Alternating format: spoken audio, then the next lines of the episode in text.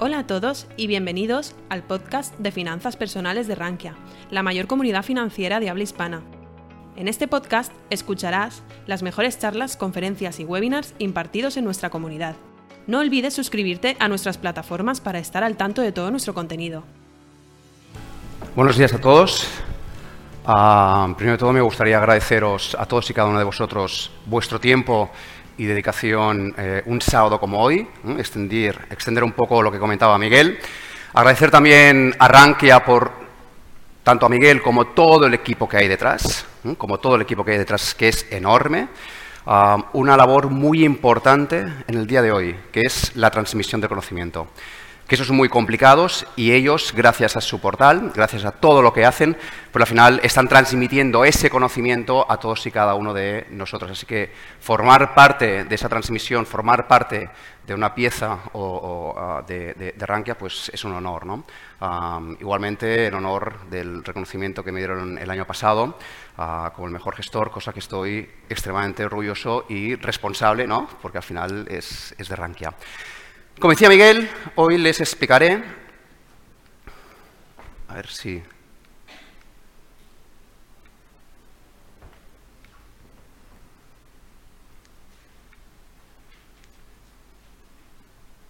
A ver.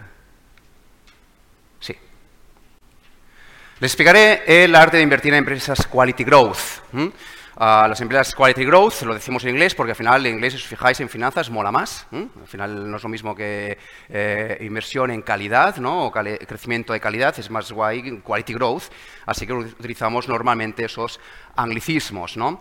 La palabra realmente la he tomado prestada de uno de los mejores gestores eh, de todos los tiempos, a Miss Peter Saylor, que tuvo el placer y el honor de eh, ayudar a la traducción de unos de sus, de sus libros. ¿no? Pues bien, eh, les hablaré de, Quality Growth y la, la, imagen que he utilizado es un prisma.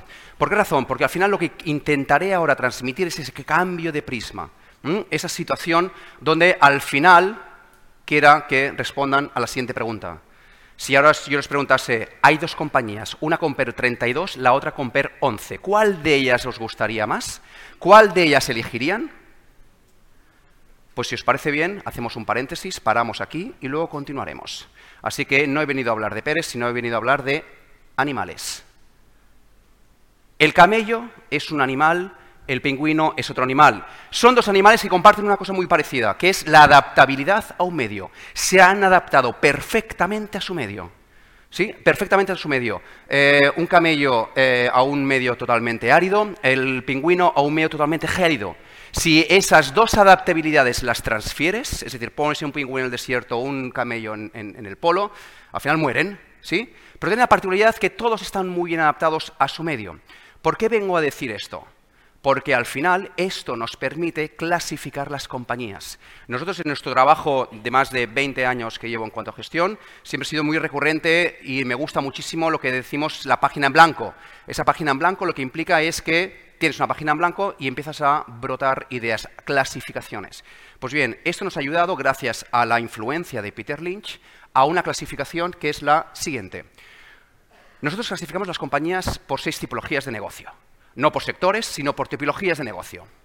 Las tres primeras es la curva de adaptabilidad S. ¿Qué es la curva de adaptabilidad S? Es una curva S, como su nombre indica, donde al final, al principio del todo, nadie está consumiendo tu producto o tu servicio, pero se espera que a futuro, esa parte de la curva S, al final aumente, aumente tu consumo o tu, eh, de producto o de servicio. Prueba de ello es el WhatsApp.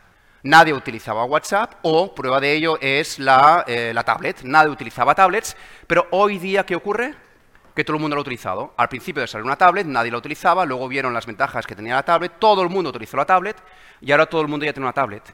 Con lo que fijaros, al principio del todo son las compañías que determinamos deep growth, son compañías donde no hacen ventas, pero se espera que aumente muchísimo a futuro.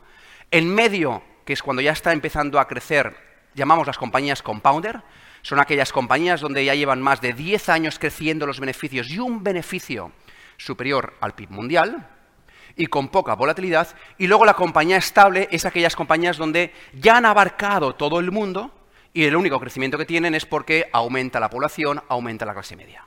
Esas son las tres compañías dentro de esas tres grandes partes de la curva S. Luego saltamos a las compañías cíclicas. Y de aquí tenemos dos tipos de compañías cíclicas. Las compañías quality cyclicals, que son compañías que, a pesar de estar en un sector cíclico, son volátiles en el beneficio, pero después de todo un ciclo económico obtienen más beneficio que el principio. Y luego las deep, eh, eh, las deep cyclicals, donde son compañías que lo que tienen es una volatilidad en los beneficios y después de todo un ciclo económico no han obtenido unos beneficios superiores.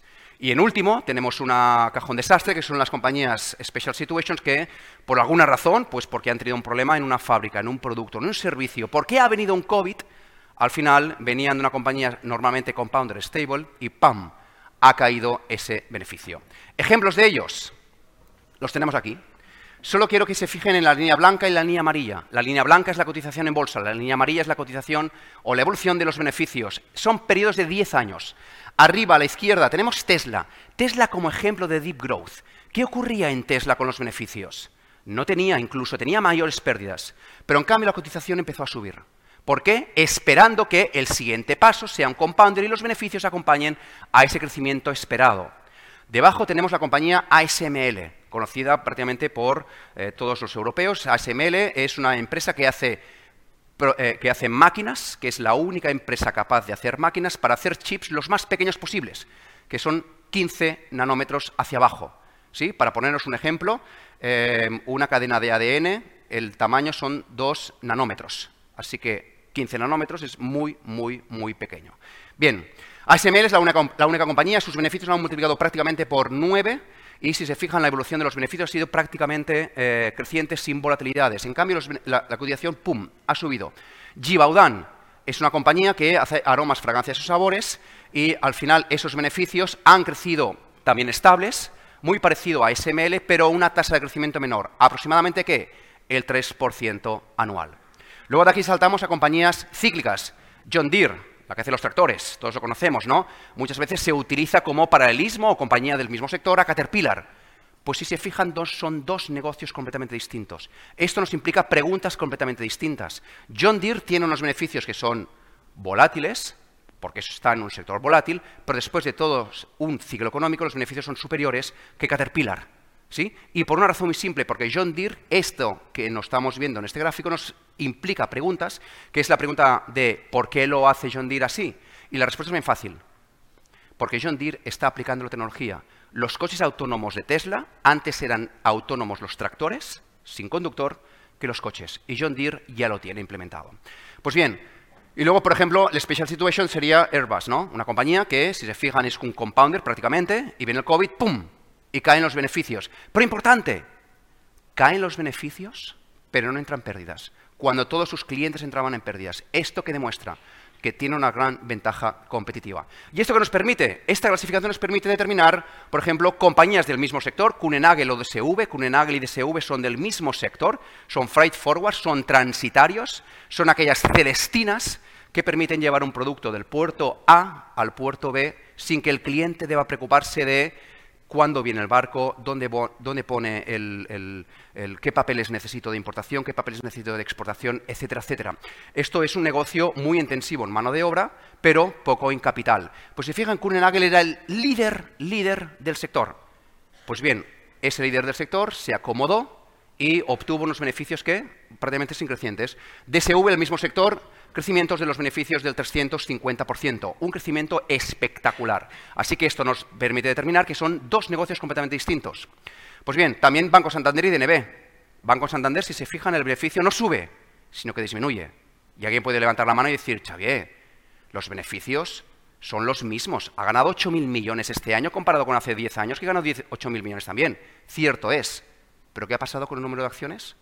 Que se ha multiplicado por 4 con el beneficio por acción, el mismo pastel se reparte entre menos gente. Si el mismo pastel se reparte, si la proporción del pastel es menor, la consecuencia es que la cotización también lo será. DNB, un banco, noruego también, pero si se fijan, el modelo de negocio es distinto. Pero no únicamente esto nos permite determinar modelos de negocio que son distintos con independencia del sector, sino también sectores, y sino también índices. S&P 500, si se fijan a la izquierda, la evolución de los beneficios es completamente distinta que la evolución de los beneficios en Europa. ¿Entienden ahora que la cotización del S&P 500 sea completamente distinta que la cotización del Stock 600? Porque son dos animales distintos. Son, en realidad, dos empresas distintas. Así que permítanme ahora mismo hablar de las compañías de Quality Growth, esas compañías compounder, ¿sí? esas compañías compounder. En ese arte, hemos titulado la charla como arte de invertir, en ese arte vamos a ver ahora mismo la parte, vamos a decir, más dura. Ah, yo les dije, oye, ¿puedo meterles caña? Y me dijeron, por supuesto, es la tu primera charla, vendrán frescos. Sí, así que como vendrán frescos, aquí, oye, eh, eh, lo entenderán toda la primera. Si hubiera sido la última, hubiera sido completamente distinta. Así que, oye, no pasa nada, están sentados, las puertas están cerradas. Así que empezamos por la parte más difícil, ese arte, esa parte, vamos a decir, de más complejidad. ¿Cómo se analiza una empresa compounder? ¿Cómo se analiza? Primero con un análisis. La parte de análisis es la parte más cualitativa. ¿sí? El entender el negocio, el por qué, cómo lo hace, entender la esencia de esto. Para ello es muy fácil, es determinar, analizar el sector. ¿Cómo está el sector? Pues bien, analizar el sector, no me invento nada más, es Porter, barreras de entrada y salida, proveer con los proveedores clientes y productos sustitutivos. Si hiciésemos, por ejemplo, eh, una empresa mm, de yo sé, semiconductores, ¿tiene Intel poder con sus clientes? Por supuesto, la pegatina de Intel está en los ordenadores. Eso es un poder con los clientes. ¿Tiene una barrera de entrada grande? Por supuesto, hacer un chip es muy complicado. ¿Tiene una barrera de salida importante? Relativa. ¿Tiene un poder con los proveedores? Sí, porque no son los principales productores de chips. Así que esto me permite que es un sector muy bueno y como consecuencia serán los retornos también muy buenos. Pero también hemos analizado la, compañía desde un punto de vista cualitativo, no cuantitativo, cualitativo. Ya que tenemos las 10 reglas de Saylor, que al final nos plasmó en palabras algo tan importante como estas 10 reglas de oro. Si me permiten el paralelismo con Microsoft, que todos lo conocemos, al final lo que dice Saylor es que han de cumplir una compañía compounder, una compañía quality growth, todas y cada una de estas variables, todas y cada una de estas líneas. Las cinco primeras me hacen referencia a la calidad del negocio. Las, perdón, las cinco primeras me hacen referencia al crecimiento. Las cinco últimas me hacen referencia a la calidad. ¿Sí? Por lo que, modelo de negocio escalable. ¿Es Microsoft un modelo de negocio escalable? ¿Necesita más gente para vender más productos? No, con lo que el primer check es correcto. Segundo, industrias en crecimiento estructural. ¿Está Microsoft creciendo de una forma estructural? Sí. ¿Mm? Está creciendo de una forma estructural. ¿Tiene la ventaja competitiva? Sí. ¿Es líder en el sector? Sí. ¿Tiene un crecimiento orgánico? También. Y todas las variables últimas me hacen referencia al crecimiento. ¿Mm? perdón, a la calidad, balance sólido, etcétera, etcétera. Pues bien, si tenemos todo este chip, ¿el resultado cuál es? El siguiente. Compañías que tienen un ROE, que tienen un ROE en estas líneas, lo único que quiero que veáis es la línea blanca, es el ROE del Stock 600, y las otras líneas son compañías compounder cuyos ROEs son superiores. ¿Superiores en cuánto? A niveles del 20-25%. Y el ROE es la capacidad de reinversión. Pues si se fijan, los 10 últimos años, los ROEs de todas estas compañías son relativamente estables y superiores al Stock 600. Y en niveles del 20 y el 30%. Aquí tenemos compañías como L'Oreal, DSV, Nestlé, pero una compañía española que rara persona lo diría, CIE Automotive. Una compañía que está dentro de un sector cíclico, es la automoción, pero es de tal calidad que los ROEs son muy superiores. Pues bien, todo esto es el análisis, todo esto es el resultado. Ahora bien, vayamos a la fórmula mágica. ¿Cuál es la fórmula mágica para analizar compañías compounder? Es esta de aquí. Es esta de aquí. Esa muy simple. El valor de la compañía que es igual al hiper, ¿por qué el hiper? ¿no? Multiplicado por el beneficio del quinto año. ¿Por qué el quinto año? Al final, el quinto año es lo que utilizamos nosotros para estandarizar, para estandarizar todas las valoraciones, para poder ser comparables peras con manzanas, para comparar todas y cada una de las compañías. Utilizamos el quinto año como una cierta normalización. ¿Y el hiper qué es? El hiper es el PER que en condiciones normales esa compañía debería estar cotizando. ¿Mm? ¿Y por qué el AI? Pues porque al final Apple utiliza el iPhone, el iPad, el iWatch, el iTunes, con lo que decimos, oye, pues un iPer no quedaría mal, ¿no? Bien, así que fuera de la parte de marketing, el AI implica y hace referencia al PER implícito. ¿Cuál debería ser el PER para esa compañía? Pues entramos al trapo. ¿Cómo se calcula el beneficio? ¿Cómo se calcula el beneficio? Pues bien, el beneficio es así. Si una compañía tiene, gana 10, si una compañía gana 10 y tiene la capacidad de reinvertir al 10%, por tanto el ROE es un 10%, al año siguiente, ¿qué logrará? Yo gano 10, esos 10 los reinvierto, y al año siguiente, ¿qué me dan? El 10% del 10, ¿no? Por lo que el año siguiente ganaré 11. Y al siguiente, el 10% de 11, 12. Y al año siguiente, ¿qué ganaré? El 10% de 12, 13. Y al año siguiente, ¿qué ganaré? El 10% de 13. Y así sucesivamente. Con lo que, ¿cuál es el crecimiento del beneficio? El crecimiento del beneficio es 1 más el ROE. Pero ¿qué ocurre si esa empresa gana 10 y todo lo reparte como, dividendos? ¿Se queda algo la empresa para poder crecer? No. Con lo que el beneficio el año siguiente, ¿cuánto será? 10. ¿Y si lo reparte todo como dividendos, cuánto será el beneficio el año siguiente? 10. Con lo que sus beneficios no crecerán. Con lo que la parte de beneficio es muy fácil. Calculamos el beneficio de hoy. ¿Y cuánto será el beneficio del quinto año? Pues el ROE, la tasa de crecimiento, uno menos el payout, que es el porcentaje de dinero que repartes como dividendos. ¿Sí? El parte de como, repartes como dividendos. Si se fijan en este gráfico de aquí, nosotros utilizamos el quinto año porque aquí tenemos en la línea azul una compañía que crece al 5%. En la línea verde tenemos compañías, o la gráfica verde, compañías que crecen al 20%. Si se fijan, el crecimiento al principio, la diferencia de beneficios es relativamente pequeña. Pero a partir del quinto año, ¿qué ocurre? La magia. Esto es magia y no lo que hace el mago pop. Esto es la importancia del interés compuesto. Porque intereses que te dan, más intereses. Beneficios, a capitalizar lo que haces, más beneficios. Lo que hoy día todas las dos compañías empiezan con un beneficio de uno, al cabo de 10 años el beneficio es cuatro veces distinto. Así que ya tenemos la primera parte, el beneficio. ¿Sí? ¿Cómo crece el beneficio? Con el ROE. Con lo que compañías con mayor ROE, ¿qué ocurrirá con el beneficio? Que crecerá. Segunda parte. Aquí viene el hueso. Aquí viene la parte dura. ¿Qué es el hiper? ¿Cómo se calcula ese hiper? Vayamos a una teoría, que es Modigliani Miller, no voy a entrar ni mucho menos en este detalle, pero al final, ¿qué ocurriría? Si yo ahora a todos y cada uno de vosotros les pido que levanten la mano, ¿Sí? ¿Qué ocurrirá? Si les pido que levanten la mano, todos y cada uno de vosotros, ¿qué pasará? Levantarán la mano. Si todos y cada uno de vosotros fuese un año de la historia, por ejemplo, de Inditex, ¿qué pasará? Que el beneficio de Inditex es la mano levantada. Tendrá un beneficio, beneficio, beneficio, beneficio, beneficio, beneficio, y tendré todos los beneficios hasta infinitum.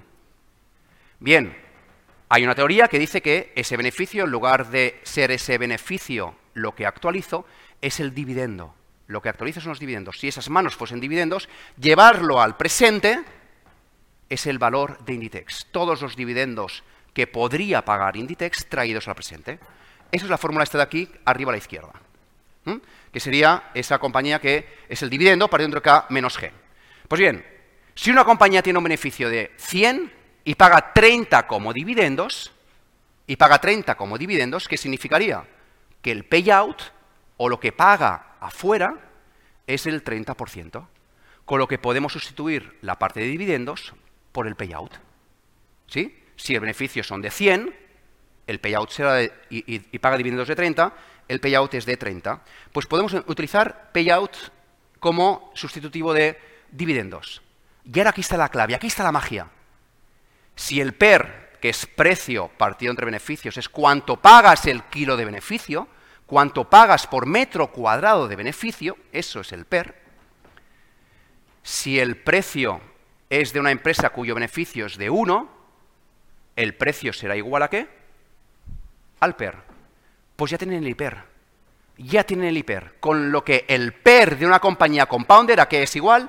Al payout dividido entre la tasa de actualización. Y ahora permítanme poner un ejemplo. Dos compañías una compañía que aquí pone un 20, tiene un ROE de un 20 y esta compañía tiene un ROE de un 10. ¿Sí? Esta tiene mayor beneficio que esta, ¿vale? Porque tiene un, beneficio de 20 y un beneficio de 10. Si ambas necesitan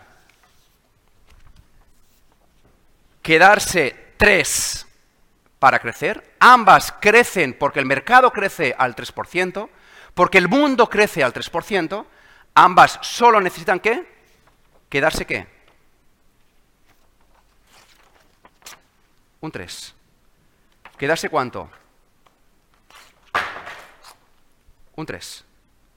¿Sí? Con lo que, si ambas solo necesitan quedarse un 3, ¿el resultado cuál es? Que una puede pagar 17 como dividendos y la otra puede pagar 7 como dividendos. Ahora quiero el cálculo mental, rápido. ¿Cuánto es el payout? De estos 20 solo se necesita quedar 3, con lo que el payout es el 85%. Y de esta compañía solo necesita quedarse 3 porque crece exactamente al mismo nivel, pero el payout es de 70. Conclusión, a mayor ROE, ¿mayor qué? PER. Con lo que el PER no es una variable sola per se. El PER siempre ha de ir de la mano del crecimiento, siempre. Con lo que, ¿cuáles son entonces las vías de crecimiento de una compañía compounder? Las vías de crecimiento, que es la diferencia entre el valor del equity y el precio, esto es la ganancia. Y la ganancia se basa en tres motores, en tres variables. La primera, movimiento del múltiplo, ¿cuánto pago por metro cuadrado de beneficio? Si aumenta o disminuye. Segunda, ¿cuánto aumentan los metros cuadrados? ¿Cuánto aumentan los beneficios? Y tercera, ¿cuánto me repartes en dividendos? Estas son las tres variables. Pues vayamos a ver ejemplos, todos estos que tenemos y hemos tenido durante muchos años en cartera. DSV, DSV, ese freight forward, ese transitario que ya lo he comentado antes. Modelo de negocio espectacular. Es un sector extremadamente atomizado y lo que ha hecho ha sido siguiente, ir comprando compañías pequeñas, esas compañías pequeñas las ha integrado y ha invertido en IT, en tecnología, en software. Como es un trabajo muy intensivo en mano de obra, si lo sustituyo o lo apalanco con software, al final el coste es muy inferior. Esto que le ha permitido ser pasar del número 10 al número prácticamente 2. Y lo más importante de todo, ¿veis el ROI y el payout? ROI y el payout, los tres vías de crecimiento, los diez últimos años, el crecimiento ha sido un 25% anual, del cual solo el 5% ha venido del PER, del múltiplo, y ha pasado de 13 a 22. Pero crecimiento de EPS, ¿cuánto ha sido? 19. Microsoft, que todos lo conocemos, el modelo de negocio de Microsoft, la esencia de Microsoft, ¿cuál es? Que tiene todas las empresas del mundo con su software. Con lo que aportar un software empresarial es así de fácil. Por esa razón, ha logrado en Azure, en Azure, una cuota del mercado del 25%, donde el líder era eh, Amazon, donde compite con Google. Y Google no ha logrado ese crecimiento. ¿Por qué? Porque Microsoft tiene todas las empresas del mundo. Incorporar un software empresarial, así de fácil. ¿Qué le ha permitido entonces? ROEs del 33, payout del 46, fíjense que es un más o menos el 15% anual de NPS. Más ASM, habla muchas veces de ASML, pues ASM es la hermana pequeña de ASML, una compañía que se dedica a fabricar máquinas para eh, la, fabricación de chips. Espectacular, tan espectacular, donde el crecimiento de los EPS ha sido el 24% los últimos 10 años. Y si se fijan, ya, pues que el PER es de 32, sí, pero ¿cuánto ha aportado el PER a toda la rentabilidad final? Un 6%. En otras palabras, si continúa creciendo al 24% anual los beneficios y el PER baja de 32 a 17, ¿cuánto sería el crecimiento anual? Un 10%. Más, Claskin, una compañía que es prima hermana eh, eh, eh, pequeña, es la hermana pequeña de qué? Es la hermana pequeña de DSV donde esta compañía está haciendo la misma estrategia de DSV y pensamos que los beneficios continuarán. Pues fíjense, los beneficios solo han empezado a crecer. Y hace un payout de 55. Si quisiese crecer más sin ampliar capital, ¿qué debería hacer con el payout? Disminuirlo. Me quedo más dinero y ya tengo capacidad suficiente. AAK, igual, crecimientos del 10%. TAES, 15% anuales. Así pues, ahora, ¿qué elegirían? un PER 32 o un PER de 11. Ya podemos llegar a la conclusión que un PER 32 para una compañía compounder puede ser un precio razonable o incluso puede ser barato. Y un PER de 11 para una compañía cíclica puede incluso llegar a ser como caro. Prueba de ello. ASML. ASML el año 2010 cotizaba un PER de 32. 32. Pues bien, ¿cuánto ha sido la rentabilidad de ASML los 10 años siguientes? Un 25% anual, incluso pagando un PER 32, pagando 32 veces el kilo de beneficio del año 2010. Y en total, pagando un PER 11, ¿Qué rentabilidad hemos logrado? Negativa. ¿Por qué razón? Porque la línea amarilla, que son los beneficios, han disminuido, han caído. En otras palabras, PER de 178. Si hubiéramos pagado un PER de 178 por ASML, ¿saben qué rentabilidad hubiéramos logrado en 10 años? La misma que el stock 600, la misma, pagando un PER de 178. ¿Qué PER deberíamos haber pagado por Total Fina o Total Energies hoy día para lograr el mismo beneficio que el stock 600? Un PER de 6. Así que el PER siempre va de la mano del ROE. Y alguien podría levantar la mano y decirme, Xavi, esto está muy bien, pero esto no es value. ¿Así? Pues permítanme hacer referencia a una cita del año 1993 de alguien que seguramente todos y cada uno de vosotros conocerá. Warren Buffett. El año 93 ya decía que el growth es, siempre un componente de la colección del value. Y luego añade que un PER bajo, un price to book bajo, una rentabilidad por dividendo, no nos dice nada sobre si se está obteniendo valor de sus inversiones. Así que las compañías compounder pueden a simple vista verse caras, pero lo único que tenemos que determinar que es su capacidad de reinversión. Así que pongan una compañía compounder en su cartera y relájense. Muchas. Una pregunta que tiene que ver con el tema de los PERs tan altos. Que usted ahora mismo, ¿qué opinaría de la empresa como Nvidia, que tiene un PER de más de, más de 160, pero también es verdad que tiene una expectativa a futuro bastante buena? O sea, ¿eso usted cree que está sobrevalorado, que no, por este análisis que ha hecho? Te lo voy a responder con un ejemplo. El año 1999, Coca-Cola era espectacular. Nadie dice que Coca-Cola es un negocio buenísimo, ¿verdad? Desde 1999 hasta el 2009, 10 años, Coca-Cola logró un beneficio del 150%, un incremento de beneficio del 150%. ¿Cuánto fue su, su evolución en bolsa? Cero. ¿Por qué? Porque el kilo de beneficio pagado el año 1999 era de 50 veces. Con lo que tú tienes la variable de PER que no te aporta, sino te resta. La variable de beneficio que te aporta. Nvidia es exactamente lo mismo. Nosotros, por ejemplo, en Nvidia no estamos invertidos. ¿Sí? Y por una razón muy simple, porque el kilo de beneficios es notable. No, digo que es una compañía buenísima, no digo que los beneficios van a aumentarán, que lo harán, sin sin, duda. Pero el kilo pagado es bastante elevado. Está más cercano al deep growth que nosotros no invertimos en el deep growth. Porque estamos más incómodos. Así que fíjate que es una parte de esas variables. Si te ha gustado nuestro podcast, te invitamos a que nos lo cuentes en los comentarios. Además, no olvides suscribirte a través de tu plataforma favorita o el blog Rankia Podcast para estar al día de todas las novedades.